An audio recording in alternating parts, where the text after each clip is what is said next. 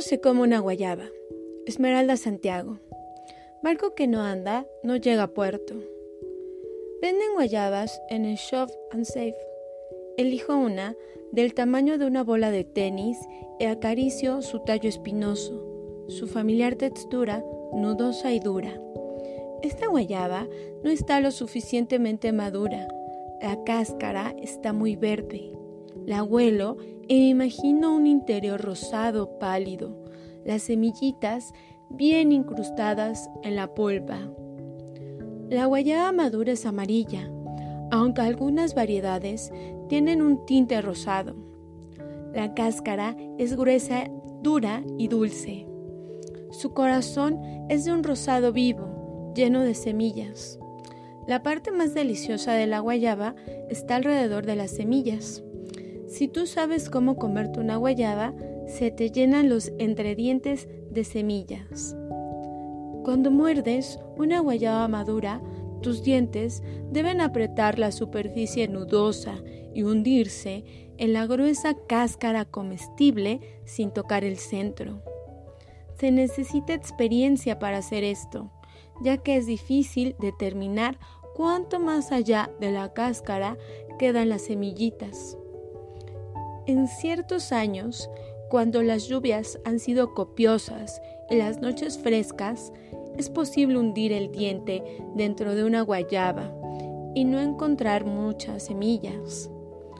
Los palos de guayaba se doblan hacia la tierra sus ramas cargadas de frutas verdes, luego amarillas, que parecen madurar de la noche a la mañana. Estas guayabas son grandes y jugosas, con pocas semillas, invitándonos a comer una más, solo una más, porque el año que viene quizás no vendrán las lluvias.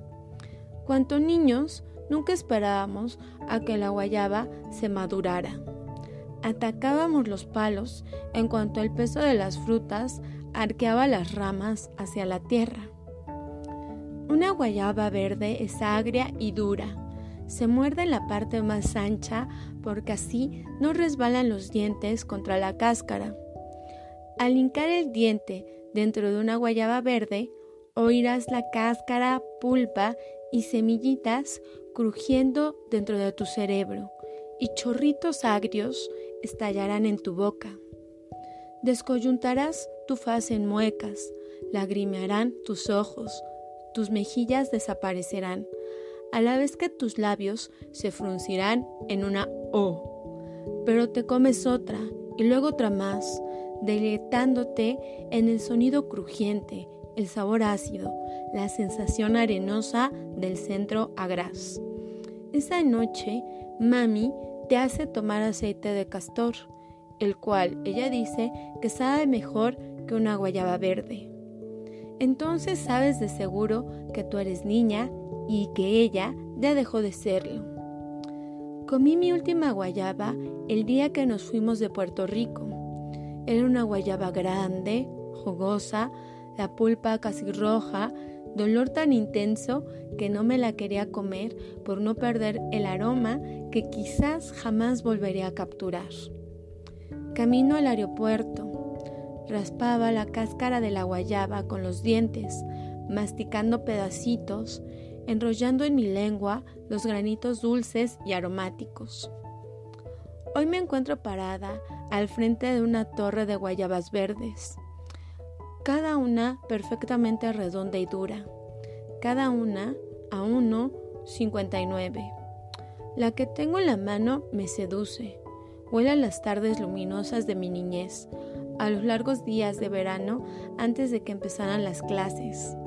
Anindo ambos y dos matarile, rile, rile. Pero es otoño en Nueva York y hace tiempo dejé de ser niña. Devuelvo la guayaba al abrazo de sus hermanas bajo las penetrantes luces fluorescentes del mostrador decorado con frutas exóticas. Empujo mi carrito en la dirección opuesta, hacia las manzanas y peras de mi vida adulta, su previsible madurez olvidable y agridulce. Cuando era puertorriqueña, Vintage Español 1994.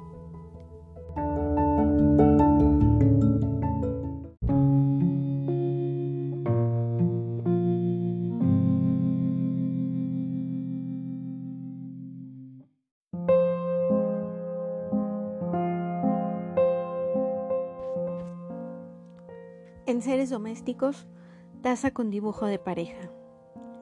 Una taza de atole de avena siempre es una invitación gustosa para mí, pues deviene con una sensación de cuidado y compañía familiar. Las tardes solían ser lluviosas, las habitaciones poco soleadas, teñidas de notas que iban del azul desteñido a un blanco desgastado. Mi abuela, mi primo y yo expirábamos cúmulos de una sobriedad acumulada. Pasábamos las horas entre juegos y peleas infantiles. El ciclo de capricho y discordia se reiniciaba sin posibilidad de aplicar cualquier tipo de racionalidad cada cierto tiempo.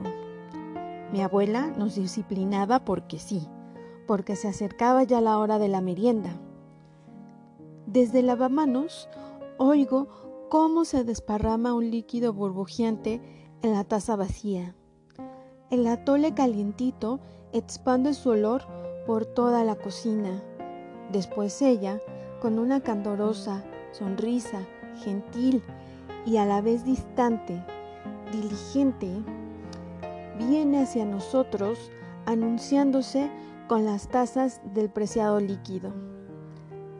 Arrastramos unas pesadas sillas de madera para sentarnos a la mesa. Tomo entre mis manos la taza más cercana. La levanto. Siento cómo el calor corre por mis manos. La sensación pasa de ser reconfortante a la proximidad de un dolor turgente. Quiero soltar la taza. Mi abuela, que lo sabe mejor, me aconseja que la tome por la oreja. Entonces surge el dibujo de la taza es el dibujo de una pareja con vestidos muy largos, muy formales. Se parece a mi pareja favorita de mujercitas, Joe y Laurie, embebidos con una mirada de lo que nunca será entre ellos. La posibilidad de lo improbable es lo que tomo con franca alegría a pesar de quemarme la lengua. Mi abuela me aproxima el pan dulce, cuando abro la bolsa, el olor de la mantequilla, la nuez, la canela chocan contra mi nariz.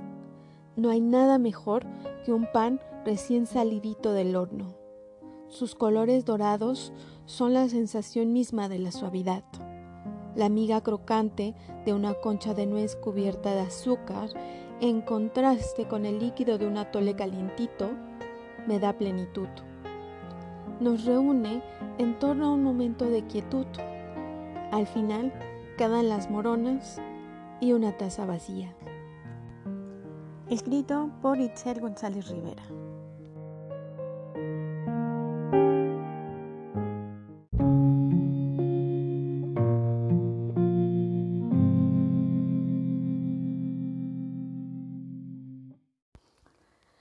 Había una vez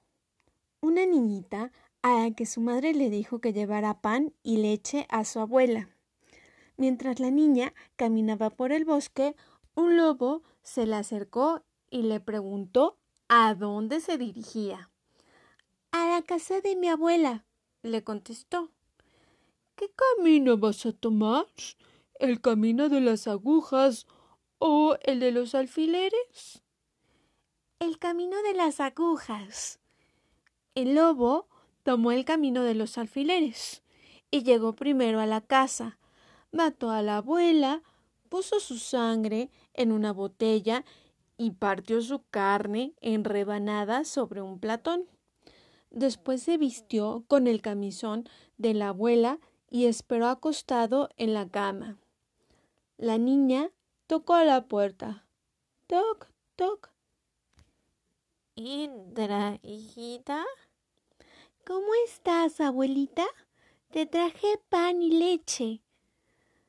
Come tú también, hijita. Hay carne y vino en la alacena. La pequeña niña comió así lo que se le ofrecía, y mientras lo hacía, un gatito dijo Miau, miau, cochina, has comido la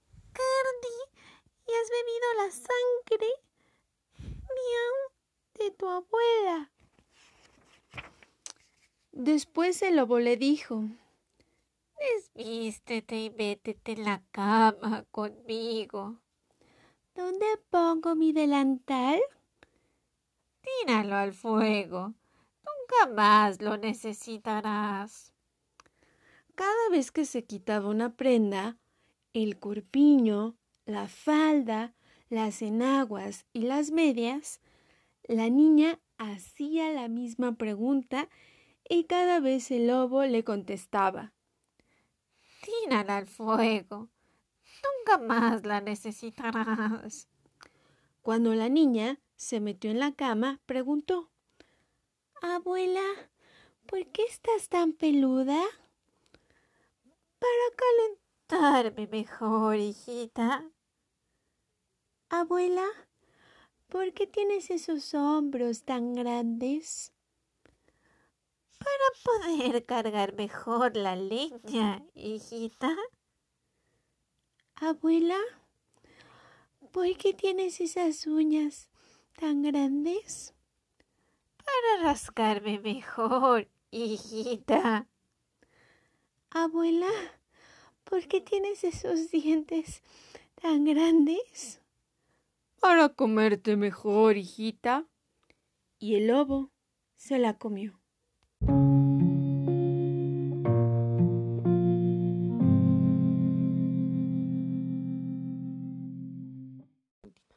Paseo nocturno Rubén Fonseca. Llegué a la casa cargando la carpeta llena de papeles, relatorios, estudios, investigaciones, propuestas, contratos. Mi mujer jugando solitario en la cama un vaso de whisky en el velador, dijo, sin sacar los ojos de las cartas. Estás con un aire de cansado. Los sonidos de la casa. Mi hija, en su dormitorio, practicando impostación de la voz. La música cuadrofónica del dormitorio de mi hijo. ¿No vas a soltar ese maletín? Preguntó mi mujer. Sácate esa ropa, bebe un whisky necesitas relajarte. Fui a la biblioteca, el lugar de la casa donde me gustaba estar aislado. Y como siempre, no hice nada.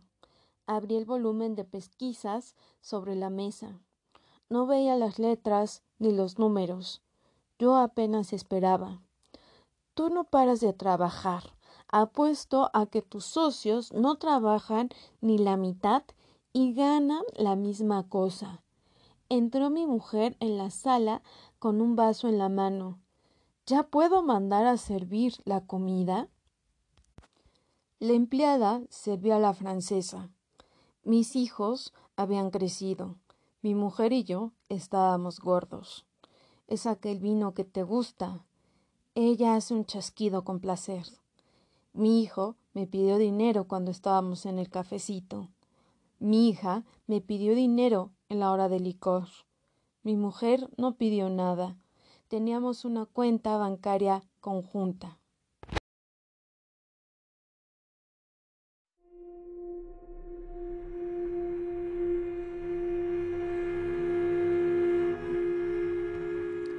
Vamos a dar una vuelta en el auto, invité. Yo sabía que ella no iba. Era la hora de la teleserie. No sé qué gracia tiene pasear en auto todas las noches. También ese auto costó una fortuna. Tiene que ser usado. Yo soy la que se apega menos a los bienes materiales, respondió mi mujer. Los autos de los niños bloqueaban la puerta del garage, impidiendo que yo sacase el mío. Saqué los autos de los dos, los dejé en la calle, saqué el mío y lo dejé en la calle. Puse los dos carros nuevamente en el garage, cerré la puerta. Todas esas maniobras me dejaron levemente irritado, pero al ver los parachoques salientes de mi auto el refuerzo especial doble de acero cromado, sentí que mi corazón batía rápido de euforia.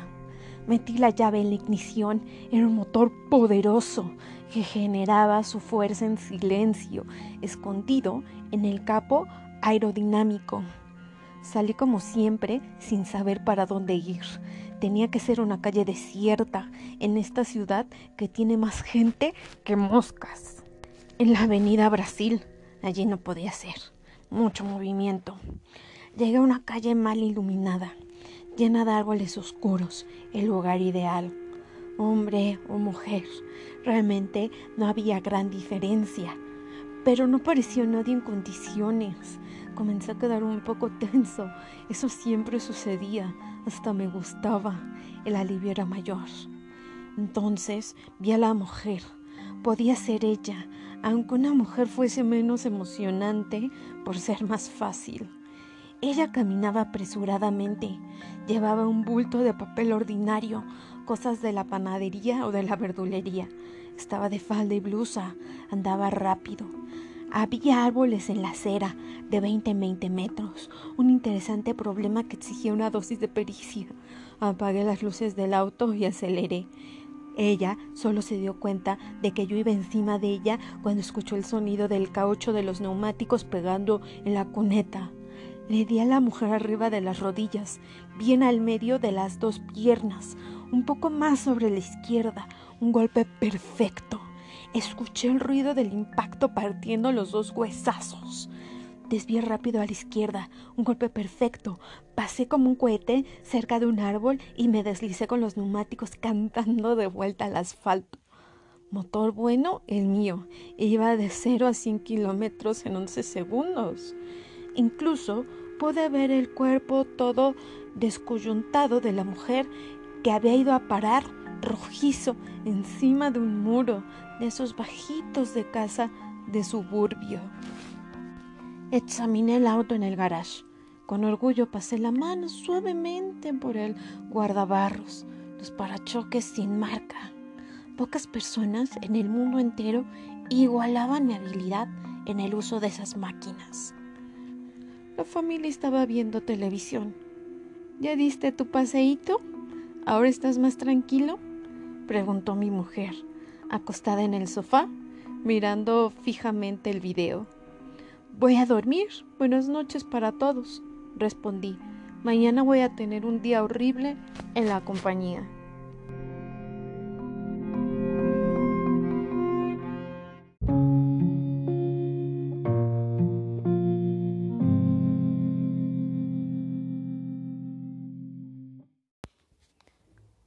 La aurora.